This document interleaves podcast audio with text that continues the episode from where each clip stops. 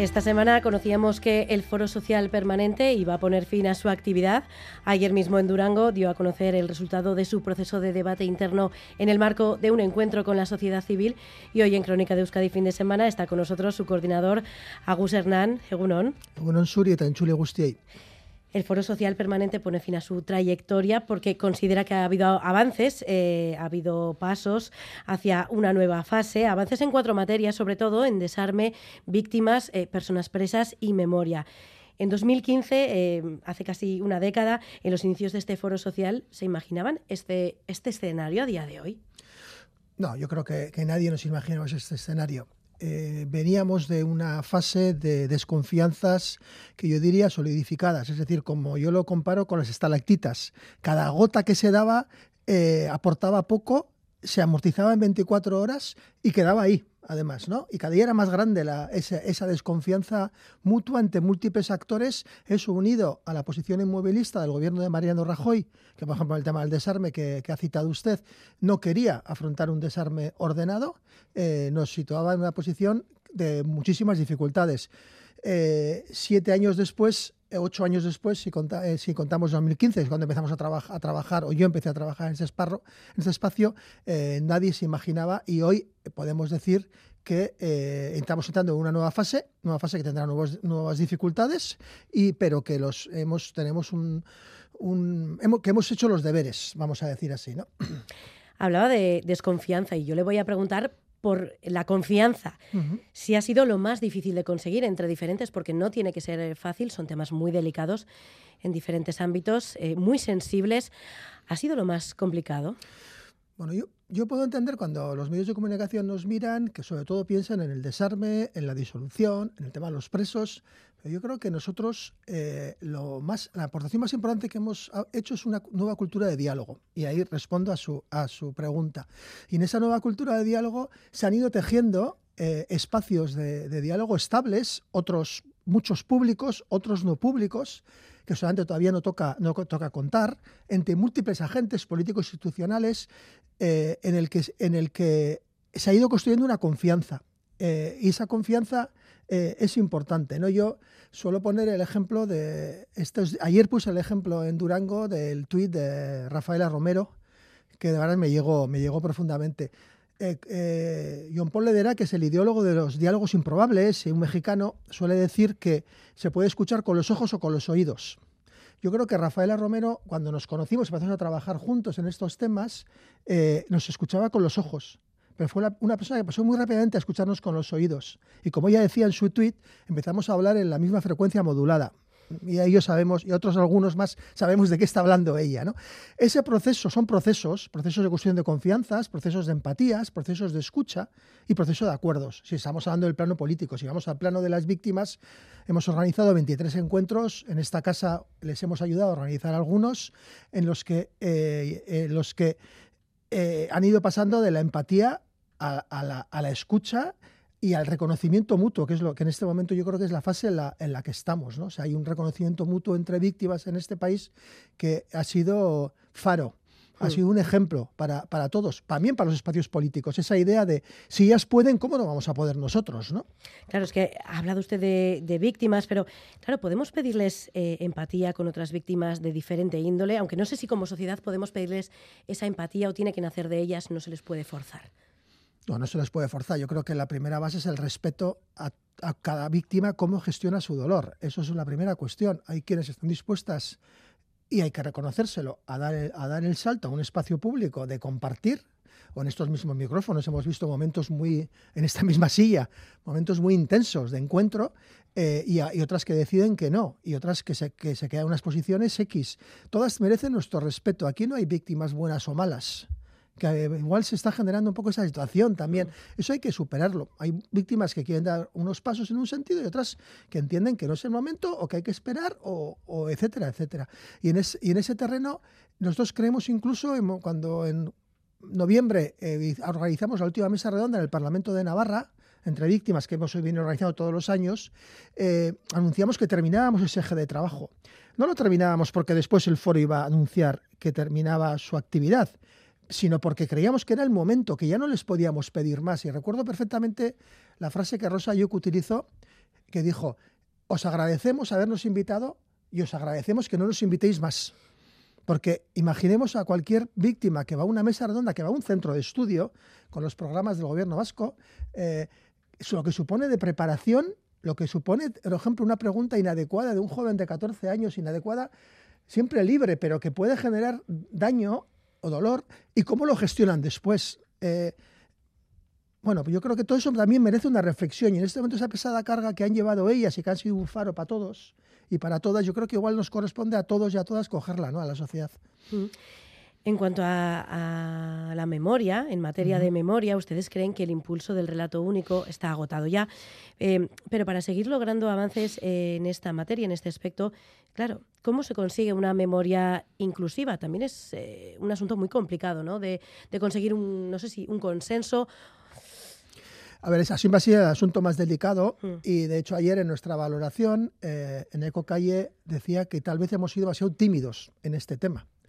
Pero es cierto que este último año eh, se han producido como tres elementos, o más seguramente, pero tres elementos interesantes. ¿no? La dinámica de diálogos improbables que hemos puesto en marcha el foro, que, ha permitido reunir de manera pública, ha habido otras discretas, eh, eh, personas con trayectorias vitales diferentes, que ya no están ejerciendo la política en este momento.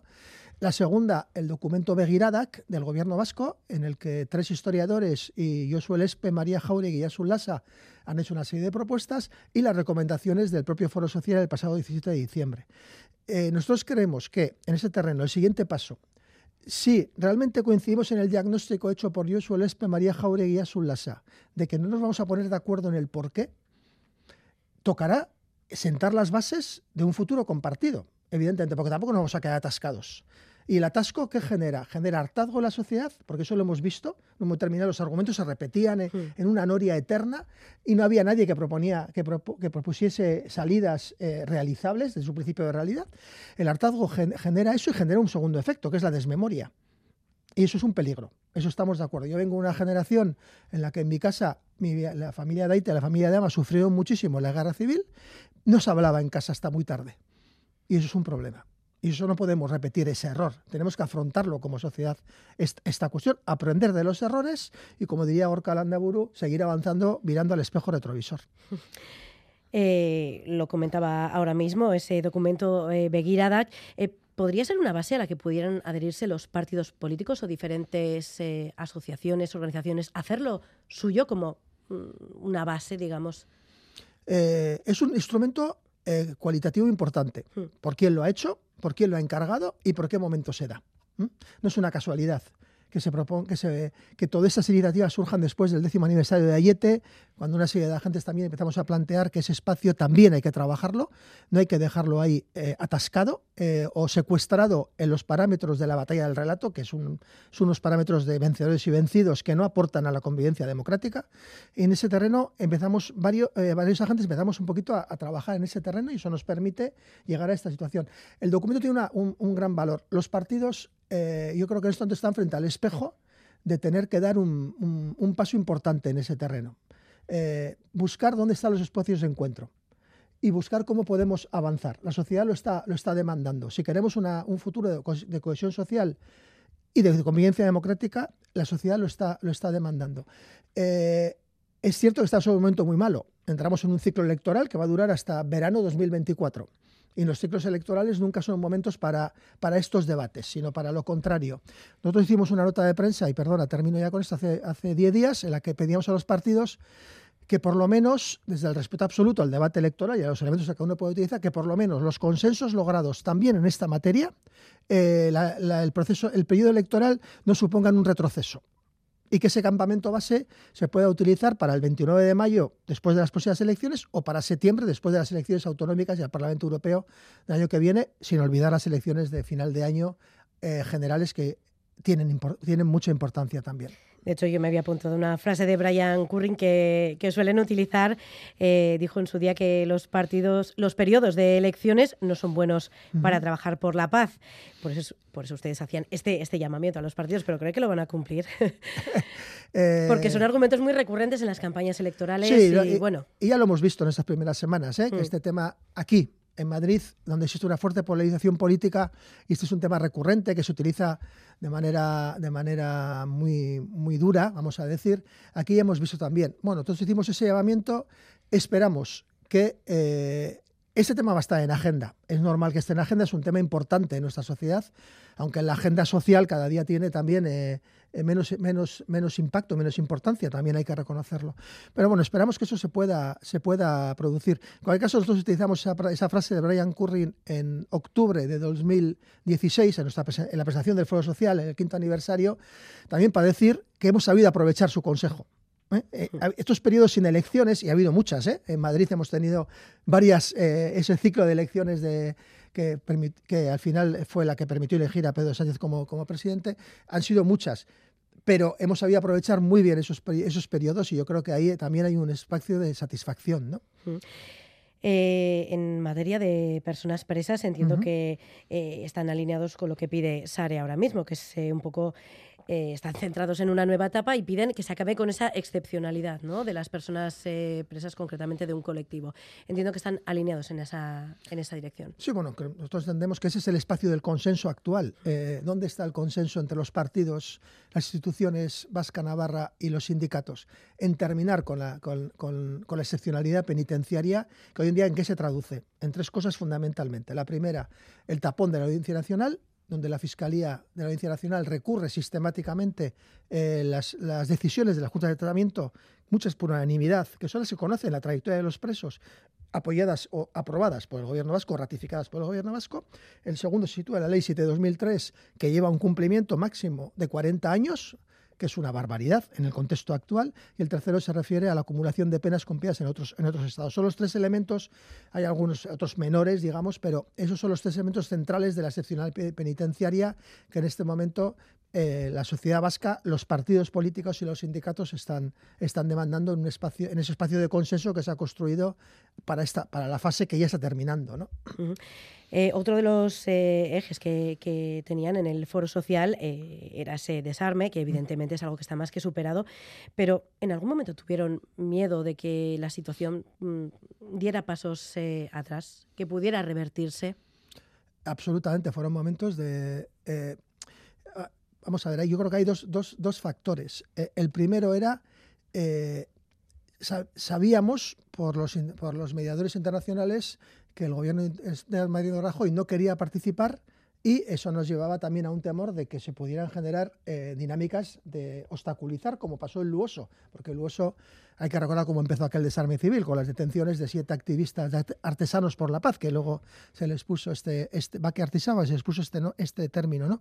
Eh, y en lo personal también, en lo personal también, eh, yo tengo un recuerdo en un momento determinado de, de mm, sentirme muy seguido, muy controlado y, bueno, sí es cierto que hicimos una comparecencia en el Parlamento Vasco con la persona que fui de Baque Videa, al salir dijo, eh, bueno, yo creo que esto ya se está consolidando, ¿no? O sea, de alguna manera compartíamos un cierto temor a que había cosas que pudiera ser hacia nosotros, hacia otras personas que estaban colaborando en eso, en esos espacios, ¿no? O sea, no, no solo nosotros hemos, nosotros hemos tenido una, una función y había otras personas que han tenido otra función, pero hay que recordar que Manny Callaghan, que presidía el grupo, eh, perdón, la Comisión Internacional de Verificación, fue convocado a la Audiencia Nacional, o que Brian Curren, que usted ha citado del Grupo Internacional de Contacto, fue convocado a la Comisaría de Bayona en aquel proceso eh, que, que, vivimos, ¿no? O sea, eran cosas absolutamente irreales cuando dices eh, eh, mejor estarán las armas eh, controladas, destruidas, que en zulos en el monte, como en aquellos tiempos vimos un zulo en Irún,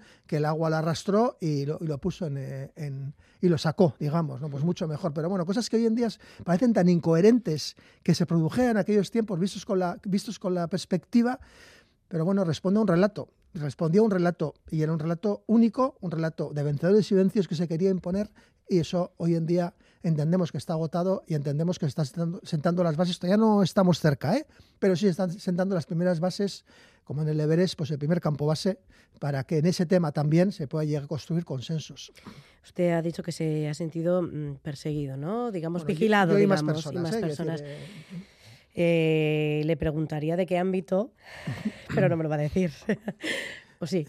Eh, no, yo creo que no es importante. Yo creo que es un ejemplo porque la pregunta que usted nos ha, nos ha puesto, ¿no? O sea, porque este proceso ha sido complicado en ese espacio, pero también en filtraciones de documentos de trabajo internos. Nos hemos encontrado con, las actas de reuniones en las cárceles con el EPPK, casi un instrumento de trabajo, porque se compartían con todos los actores esas actas institucionales, políticos y sindicales, que eran filtradas por a medios de comunicación de manera interesada.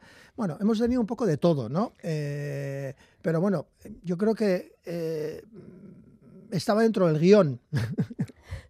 se lo esperaban, ¿no? Que, sí, que algo sí, así sí. pudiese Y bueno, y, de- y es cierto también que dentro del Estado, nosotros hablamos de un lobby, hay algún cuerpo policial o algunos sectores de algún cuerpo policial español que tienen mucho interés en poner palos en, en la rueda del proceso de convivencia democrática. Y en ese, pa- en ese paquete también entra eso. Yo, yo le doy la importancia, la importancia justa, igual algún día hay que escribir estas cosas y Bueno. contarlas, pero no me parece que es lo más relevante. Yo me quedo con lo más relevante, no es con las dificultades y los obstáculos, que los ha habido y hemos estado en primera y somos testigos de muchas dificultades de ese tipo, me quedo con los resultados. ¿no? Los resultados son, se cierra una fase, se está abriendo ya la nueva, porque las fases se superponen, evidentemente, y en ese terreno esa nueva fase va a necesitar nuevos, va a necesitar definir objetivos, va a def- necesitar definir nuevos consensos y seguramente también va a necesitar definir nuevos instrumentos. ¿no?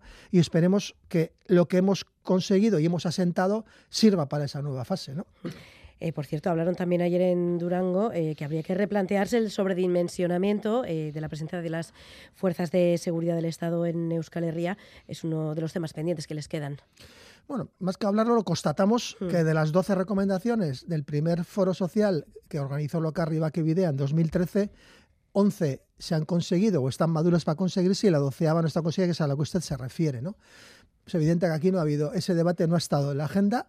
Eh, ayer me preguntaba un medio de comunicación sobre eso. Decía, bueno, simplemente hay dos elementos. Uno, eh, el ratio de policía por habitante, que sigue siendo eh, el más grande de Europa, que en su tiempo, con una lógica de terrorista, bueno, pues algunos podían entender que tenía sentido, pero que el caso, 12 años después de Ayete, no, no, tiene, no, no se, no, se, no se mantiene de pie. Y en segundo lugar, en este tipo de procesos siempre ha habido un debate posterior del modelo policial. Y aquí ese debate no se ha dado. Entonces, bueno, simplemente constatábamos eh, como uno de los elementos que no, yo creo que es muy honesto también saber reconocer los aspectos en los que no has conseguido, como también ayer hablábamos de que no hemos conseguido acertar en el trabajo con la juventud y que tampoco hemos sabido reunir a todas las sensibilidades en el seno del, del foro social. Pero bueno, yo creo que es honesto también reconocer con humildad en los aspectos en los que no hemos podido avanzar, ¿no? Eh, ayer en Durango establecieron los pasos que van a dar eh, eh, a corto plazo para dar por finalizada su labor, que se va a culminar en marzo con la sexta asamblea, eh, pero se va a transformar de alguna manera la labor del foro social en otra cosa. ¿Va a desembocar en otra organización, otro colectivo o se va a terminar? El Foro Social lo realiza en marzo, coincidiendo con el décimo aniversario del primer Foro Social, el sexto y último Foro Social. El Foro Social permanente. Es un poco lioso este tema de terminología, pero que se entienda. Eh, el sexto Foro, foro Social, en- y bueno, ya lo hablaremos cuando llegue el momento, todavía nos estamos perfilando, Mm. etcétera, etcétera. El Foro Social no se va a transformar en, en otra cosa. El Foro Social termina su etapa de trabajo.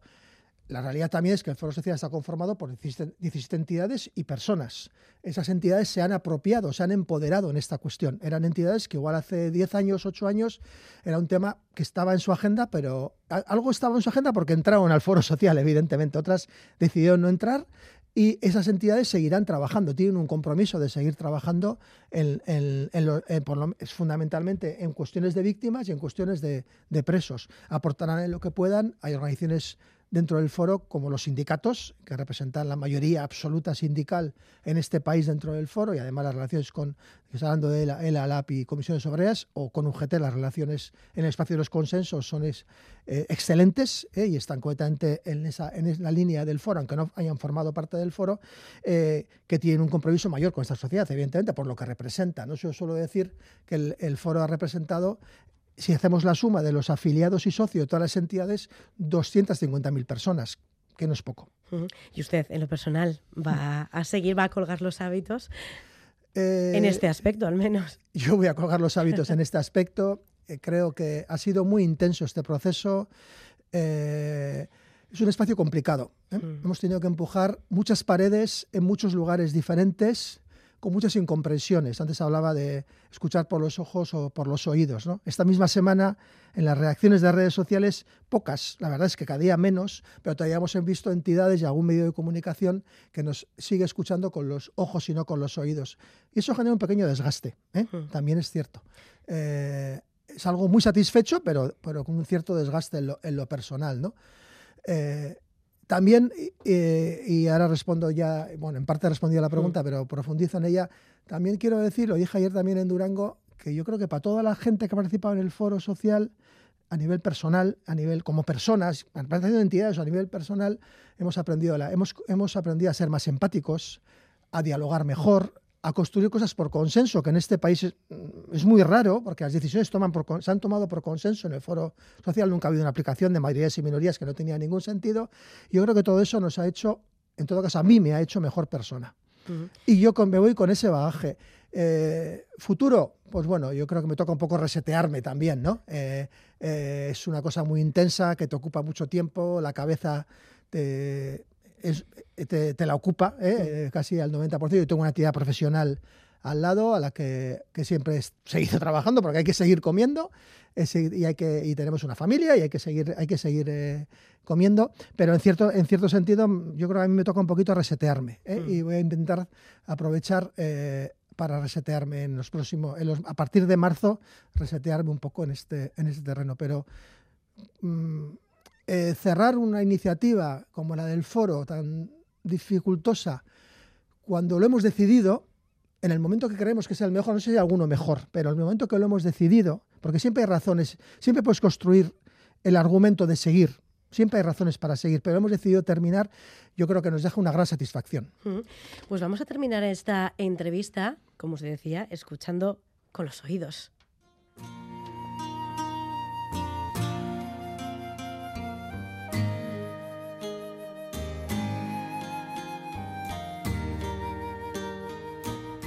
Porque ha elegido esta canción de Silvio Rodríguez. Judith. Eh, la primera pregunta que me ha hecho se refiere a los espacios de confianza. Mm. Y yo creo que los espacios de confianza, en un momento determinado, aunque la gente sea muy diferente, se genera, se genera un espacio de cuidarse entre todos y todas. Y esta canción, bueno, esta canción es lo que dice, ¿no? Cuida bien tus estrellas, mujer. Podríamos decir, cuida bien tus estrellas, hombre, etcétera, etcétera, o declinarlo de muchas maneras esa última palabra. Pero el espacio de los cuidados es fundamental en, esto, en estos procesos. Y, eso yo creo que ha ayudado mucho. Y yo he visto cómo la eh, gente muy diferente, con trayectorias vitales muy diferentes, en mesas redondas públicas y en mesas redondas, eh, discretas, han acabado dándose un abrazo, porque se cuidaban entre ellas. Pues con ese mensaje nos, queda, eh, nos quedamos, ¿no? ¿Qué, mejor mensaje que cuidarse todos. Agus Hernán, coordinador del Foro Social Permanente, eskerrik asko gurekin egoteagatik. Soy benetan. Ondo izan.